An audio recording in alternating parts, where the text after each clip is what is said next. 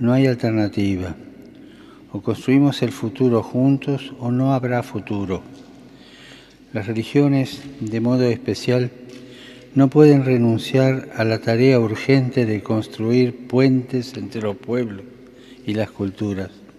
El mundo nos observa a nosotros los creyentes para comprobar cuál es nuestra actitud ante la casa común y ante los derechos humanos.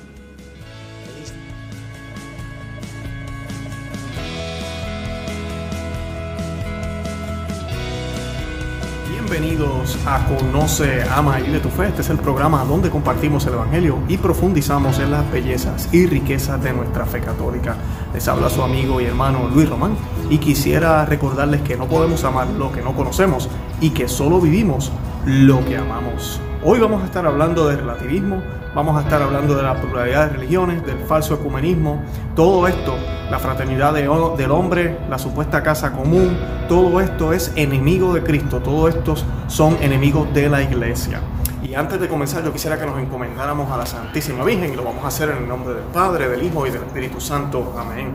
Madre del Padre Eterno, Madre de nosotros también, pura y celestial, consagrada y siempre fiel al Redentor. Tu amor es infinito y tu humildad es eterna. Tu misericordia y tu andar son la prueba más grande de tu fe. María de Nazaret, tú nos cautivas y haces más grande nuestra fe. Nos adoptaste como hijos, nos acoges bajo tu manto, nos defiendes y nos proteges. No permitas que la maldad se nos acerque. Intercedes por nosotros ante Dios y con la más firme convicción ruega y pide por nosotros. Que me tomes en tus manos, que tu mano me proteja y me goce de tu presencia.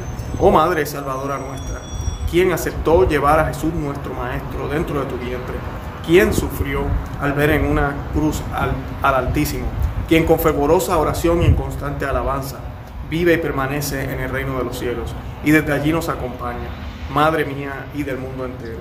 Hoy veneramos tu santo nombre, hoy te agradecemos por tu ayuda incondicional, por ser redentora del mundo, por ser la más fiel y entregada mujer, ejemplo para todos acá en la tierra, pura, casta, sin igual. Te pido que te sumerjas en tu miel angelical, que me tomes en tus manos, que tu manto me proteja y que me goce en tu presencia. Amén. Esto lo pedimos en el nombre de Jesús, en el nombre del Padre, del Hijo y del Espíritu Santo. Amén. Bueno, ahí vieron el video corto de lo que sucedió hoy en Roma, hoy 19, 18, disculpen, de noviembre. Eh, el Papa tuvo un encuentro con el Instituto de Diálogo Interreligioso de Buenos Aires en el cual él dio un mensaje. Y una de las partes que me llamó la atención y por eso quisimos hacer este programa hoy es que él le dijo a los siguientes, eh, la siguiente frase a ellos. Dice, no hay alternativa o construimos el futuro juntos o no habrá futuro. Las religiones, de modo especial, no pueden renunciar a la tarea urgente de construir puentes entre los pueblos y las culturas. Y políticamente tal vez eso no se oye mal, pero usted y yo que somos cristianos, que somos católicos, sabemos que esto está súper errado. Yo entiendo, y todos entendemos, y la iglesia siempre lo ha hablado, ha hablado de la tolerancia, de la paz, del que haya comunicación entre las, entre las personas de diferentes credos, de diferentes nacionalidades, de diferentes eh, modos de ver la política, eh, de lo que sea. Siempre debe haber una, una cordialidad. Pero en la manera en que eh, el Papa se está expresando aquí, llevan ya eh, algunos de los predecesores antes de este Papa hablando, es de una forma donde todos estamos bien donde estamos, donde el musulmán está bien, donde el judío está bien y el católico está bien. Y lo único que tenemos que hacer es dialogar y crear una hermandad entre todos, crear esa fraternidad del hombre, que es lo que se habla hoy en día. Y se nos, se nos menciona la famosa frase casa común que ya les he dicho que la casa común de nosotros, no sé ustedes, pero la que me habla a mí en la Biblia no está aquí en la tierra, sino que está allá en el cielo. Y esa es la verdadera casa común que usted y yo debemos buscar. Y el comentario o la reunión que tuvieron hoy es continuación de lo que ellos estuvieron haciendo en febrero, del 3 al 5 de febrero, en el viaje apostólico que tuvo Francisco con los Emiratos Árabes Unidos en el cual firmó el famoso documento que yo creo que hemos escuchado todos, donde se habla, el documento se llama Documento sobre la Fraternidad Humana por la Paz y la Convivencia Común. Ese lenguaje, ¿verdad? Que no, no es nada de bíblico. Y, y, en él hay varias cositas que llaman la atención, pero yo quería recordarles aquí una, para que vean el problema de todo esto. Dice, en el nombre En nombre de la fraternidad humana que abraza a todos los hombres, los une y los hace iguales. O sea, el nombre, el nombre de la fraternidad humana es lo que abraza a todos los hombres y los hace a todos iguales. Yo pensaba que era el nombre de Jesús, que después de bautizados, ¿verdad? Juntos en Cristo nos volvemos todos hijos de Dios, si estamos bajo Cristo, ¿verdad?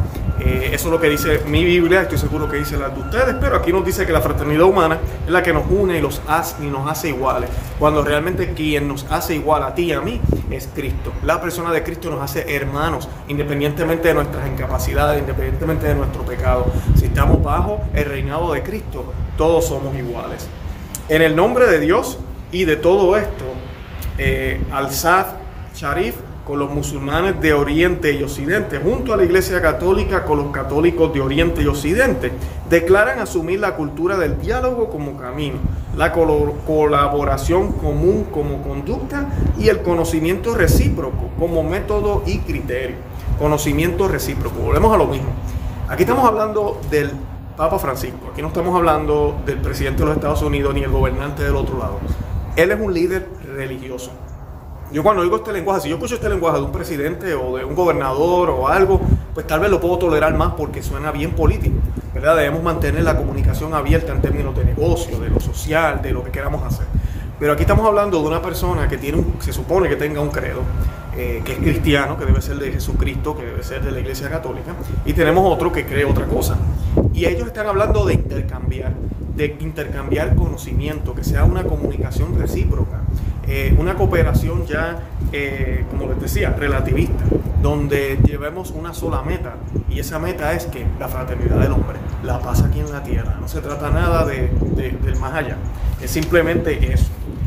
Eso lo dice el, el, documento que ellos firmaron hace unos meses. También otro highlight que les quiero dar aquí. Dice lo siguiente, el primer y más importante objetivo de las religiones es el de creer en Dios, honrarlo y llamar a todos los hombres a creer que este universo depende de un Dios que lo gobierna. Es el creador que nos ha plasmado con su sabiduría divina y nos ha concedido el don de la vida para conservarlo. ahora ese es el objetivo de las religiones, el que creamos en Dios. Ese es todo el objetivo. ¿Qué Dios estamos creyendo?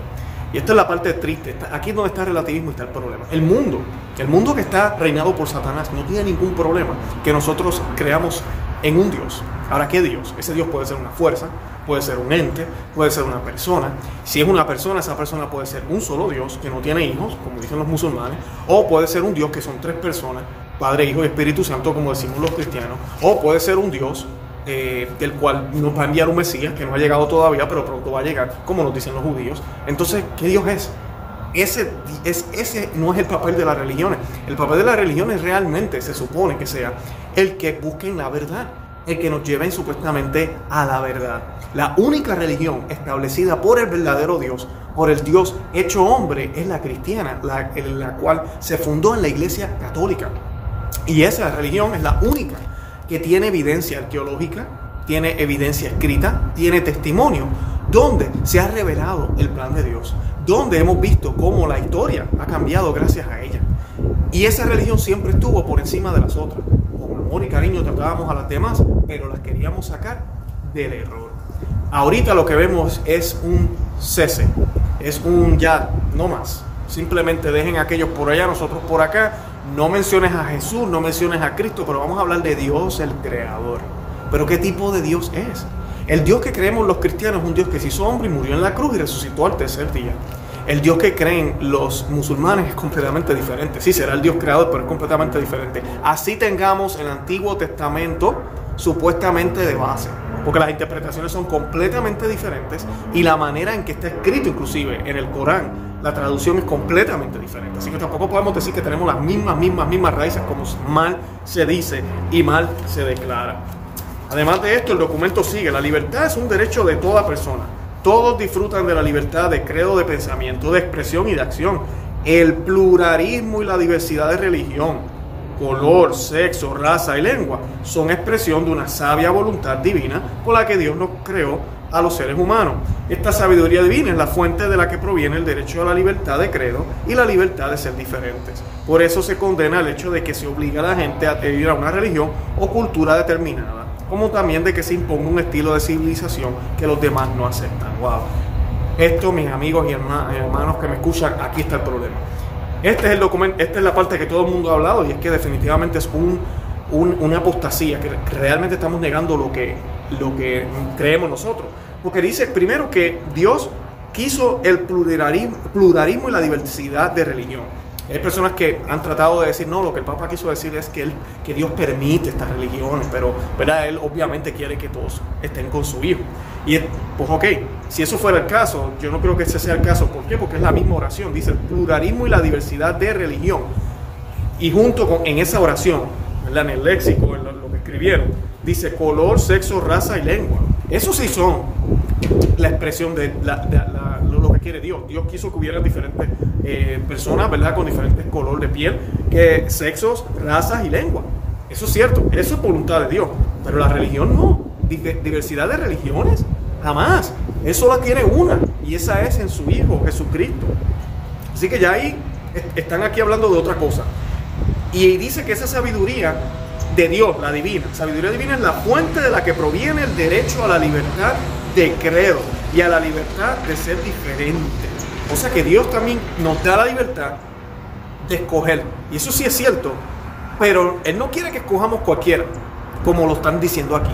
Ahí es donde está el problema. Esto es lo que el cardenal Muller, el cardenal Sara, el cardenal Burke, el obispo Schneider han cuestionado sobre este documento que fue firmado en febrero. Yo sé que esto es tal vez noticia vieja, pero la estoy trayendo hoy porque se relaciona con lo que acaba de suceder hoy en Roma, con esta eh, reunión que tuvieron. Eh, la, red interreligiosa, el encuentro organizado por el Instituto del Diálogo Interreligioso que tuvieron ahorita en Roma. Y yo quiero citarles aquí a un papa que tuvo el mismo problema, la misma situación en su, en su papado, y es el Papa Pío XI.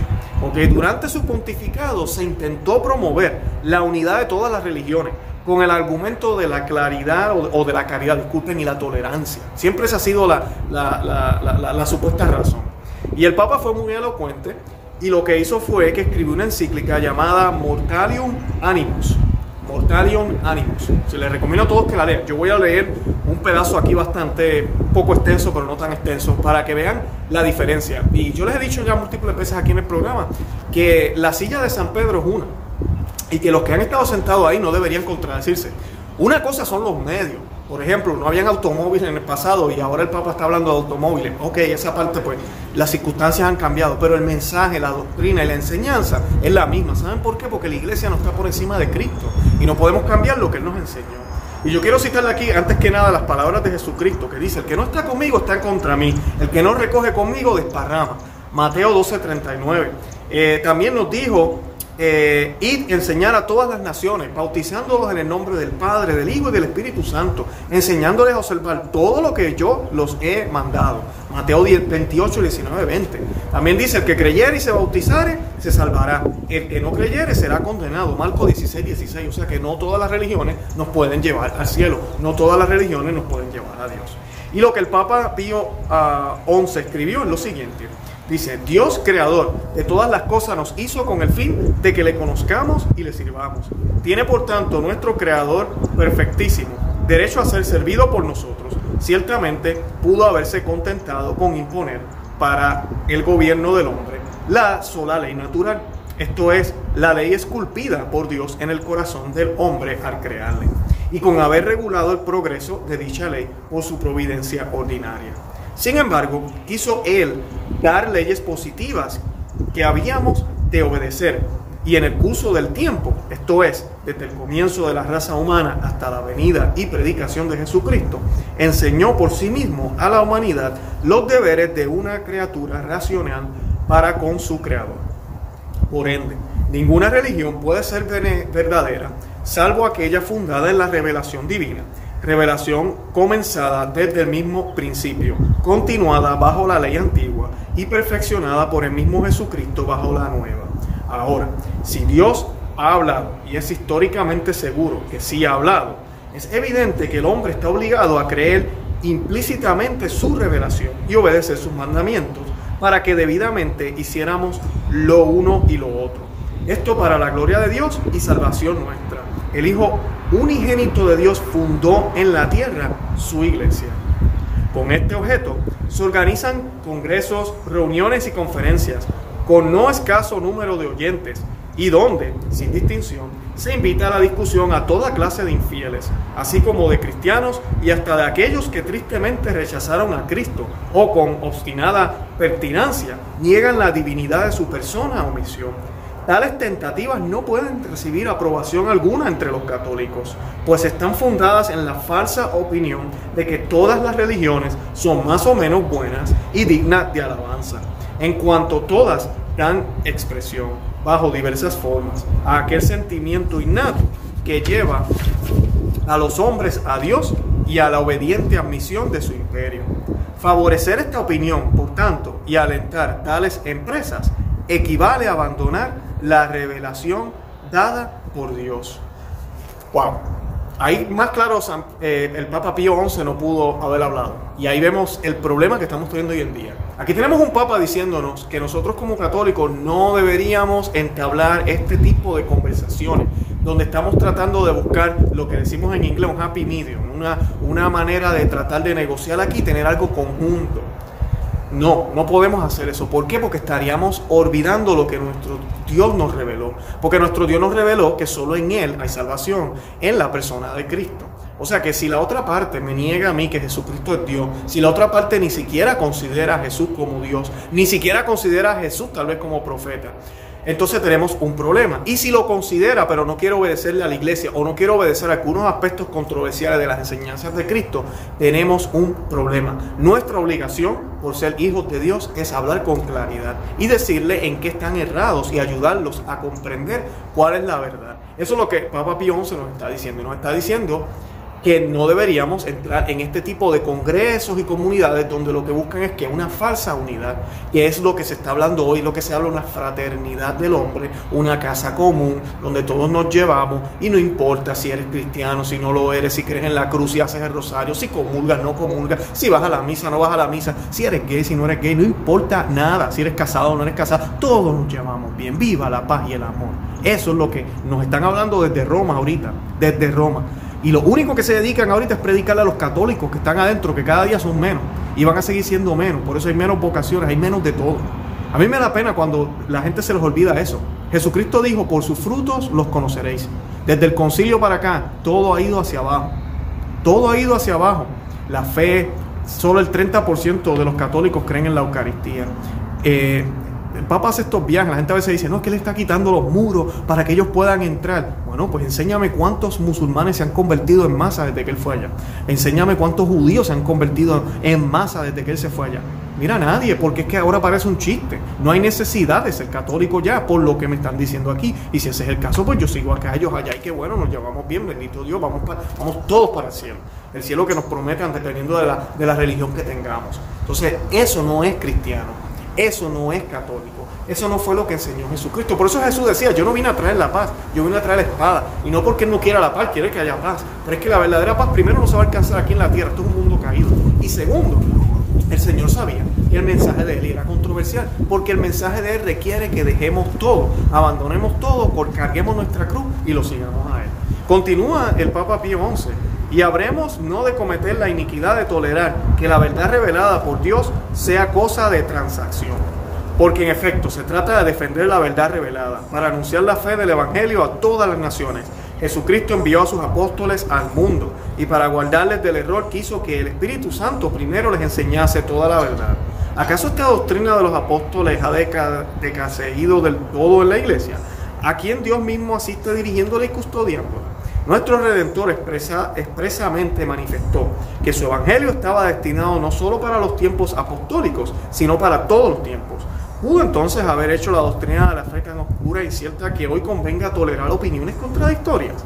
Si esto fuese verdad, entonces tendríamos que admitir que el descenso del Espíritu Santo sobre los apóstoles y la perpetua morada del mismo Espíritu en la iglesia y hasta la misma predicación de Jesucristo perdió hace siglos su valor y eficacia. Pero afirmar esto sería blasfemia.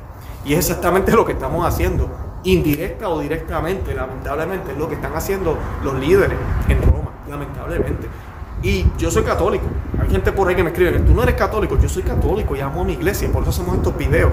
Amo el papado, amo lo que está, todo lo que es la iglesia católica, los sacramentos, todo. Yo soy hijo de mi madre iglesia católica y jamás me iré de ella. Por eso me da pena ver que los que están sentados en esa silla, en vez de hacer lo que la silla exige, han decidido hacer su propia agenda en el nombre de la paz y el amor, en el nombre de la unidad, cuando deberíamos trabajar en el nombre de Jesucristo en el nombre de Dios, en el nombre de la verdadera salvación. Así eso incurra en algunas discusiones, en algunos argumentos, en gente molesta, pues mira, tocó.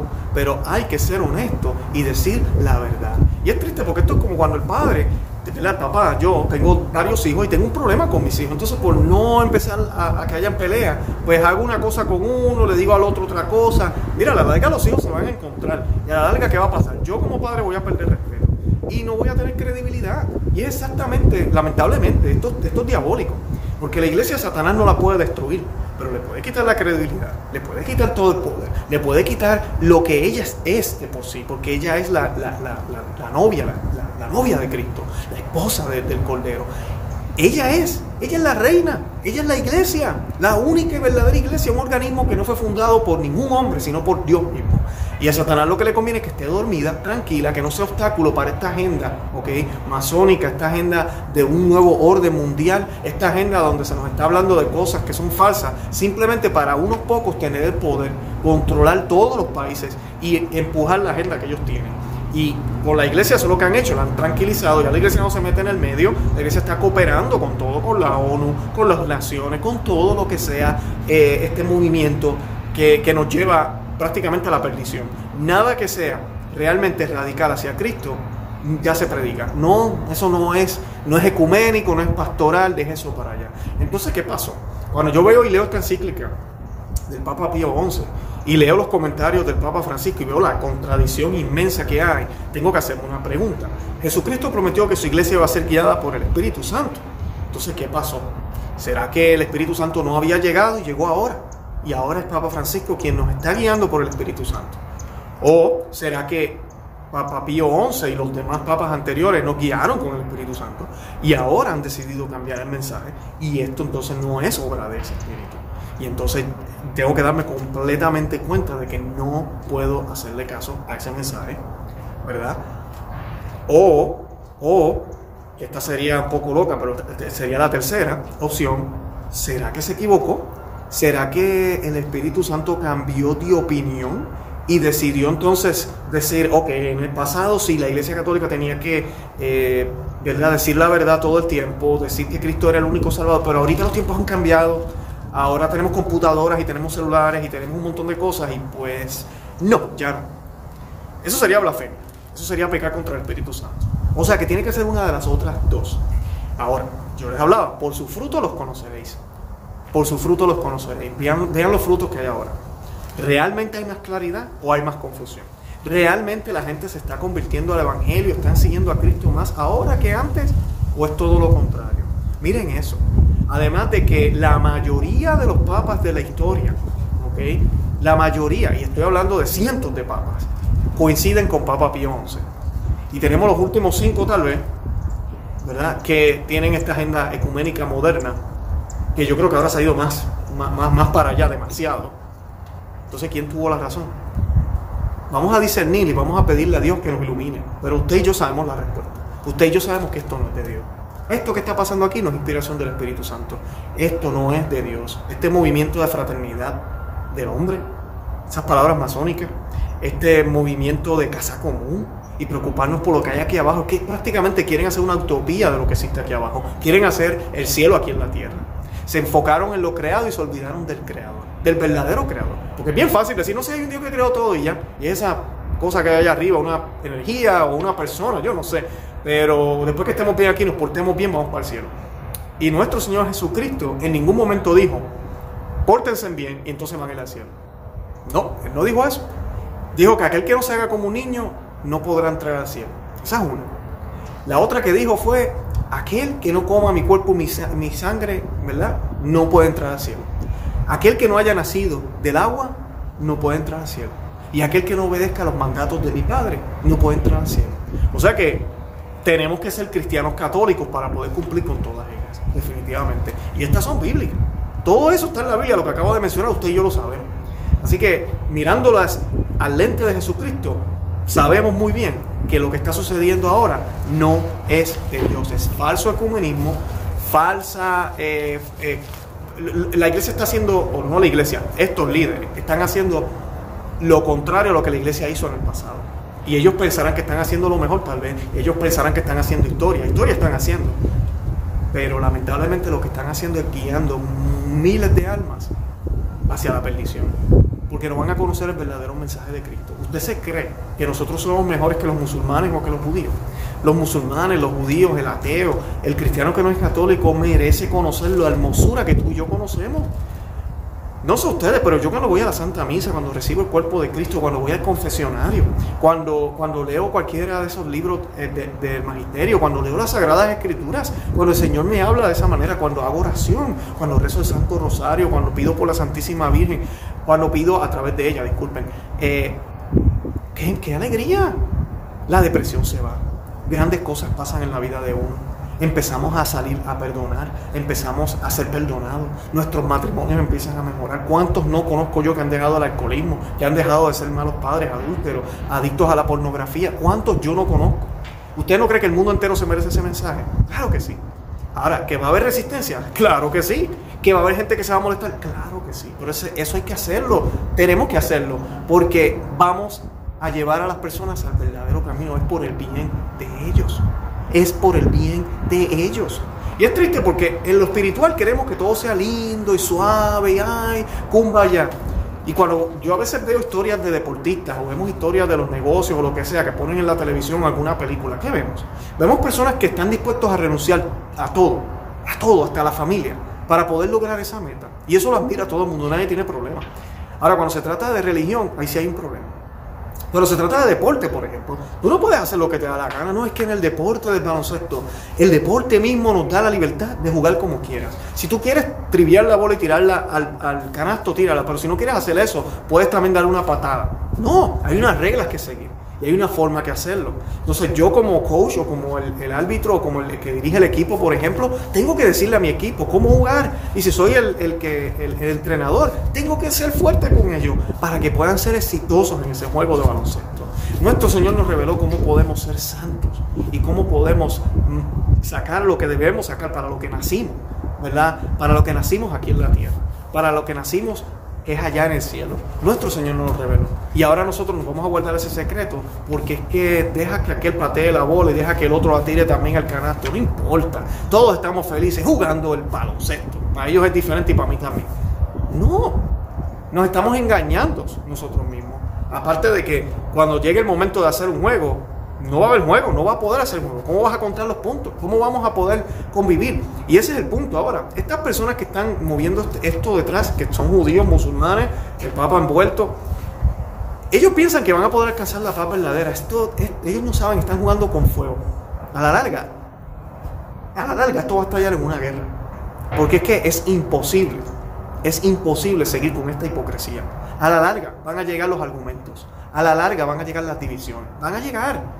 Entonces, en vez de crear canales donde podamos argumentar, donde haya disposición a escuchar el verdadero mensaje, por ejemplo, cristiano, católico, que tal vez el judío también pueda decir lo que él piensa y que el musulmán lo diga y podamos argumentar y tratar de convencer al otro de una manera, ¿verdad? Con caridad y amor, pero eso no se hace ya. Es la única forma donde vamos a poder alcanzar realmente esa unidad. Porque la verdad cristiana católica es muy clara. Y argumentos tenemos para poder convencer a todas las masas que hay allá afuera. ¿Saben por qué? Porque el Espíritu de Dios anda con nosotros. Pero si no queremos hacerlo porque nos da miedo, porque queremos mejor la paz y la unidad, la supuesta paz y unidad, falsa paz y unidad, entonces vamos a tener un problema. Lo otro que yo les digo, que me da pena con todo esto, es que los países musulmanes, por favor no nos engañemos, los cristianos allá están siendo perseguidos. Eh, y eso no ha cambiado. Eso no ha cambiado. ¿Usted se cree que, el judío va a rezar el rosario? ¿Usted se cree que el musulmán va a ponerse a leer la Biblia? Nosotros lo hacemos, nos podemos empezar y a leer el Corán y nos ponemos a mezclar religiones. El católico siempre quiere estar en todas, pero ellos no lo van a hacer. Así que ¿a quién, a realmente está saliendo perdiendo aquí? Mira, está saliendo perdiendo la única y verdadera ley, la cristiana católica. La esposa de Cristo la estamos maltratando. El Señor nos perdone, de verdad. Así que yo les pido encarecidamente que no dejen de orar por este Papa, que no dejen de orar por todo el clero, que no dejen de orar por todos los sacerdotes y obispos del mundo entero para que hablen y despierten y, dejen, y que le dejen saber a sus rebaños, a sus ovejas, quién es el camino, la verdad y la vida. Y que si escuchan otro evangelio, si escuchan otras palabras, que no le hagan caso. Eso es lo que tenemos que hacer los cristianos. Y que nos dé fuerza a lo que estamos hablando para que podamos seguir la labor de nuestro Señor.